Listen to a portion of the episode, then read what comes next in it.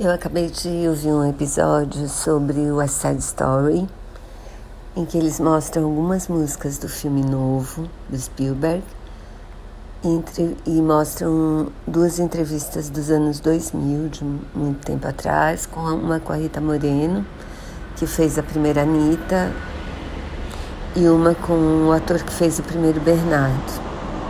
Os dois ganharam Oscar pelas atuações e ela fala de como ela quase recusou papel, porque a primeira versão da, da, do América falava horrores assim da, de Porto Rico, ela achava que isso ia envergonhar ela em relação à, à origem dela, né? Porque ela era porto-riquenha. E outra coisa que incomodou ela bastante foi a obrigação de usar maquiagem escura para todos os atores que faziam porto-riquinhos. Inclusive ela, que era porto-riquinha de, ver... de verdade, aliás, a única latina do elenco. E, e ela também fala um pouco de um. Da, da cena que para ela, ela acho que foi o que deu o Oscar em que ela é assediada pelos Jets, que são um grupo, um grupo de americanos, a gangue americana.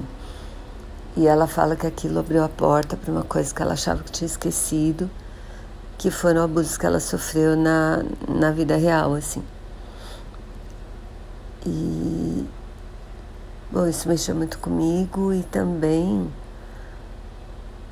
ela, parece que ela grava aquela música There's a Place for Us de uma maneira completamente diferente da primeira versão do filme, das, das outras versões que eu ouvi e que me emocionou muito, assim. Eu acho que pelo que eu não escutei o disco ainda porque eu quero ver o filme primeiro, mas eu acho que super vale a pena, assim. A versão é linda, linda, linda. A entrevista do ator que faz o Bernardo é interessante também. Ele fala um pouco da, de como era a coreografia, de como foi a relação dele com, com o diretor.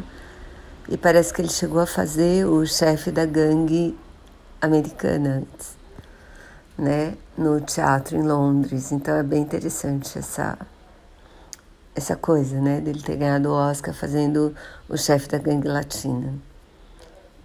Bom, acho que. Bom, eu gostei bastante. Dá pra ver, né?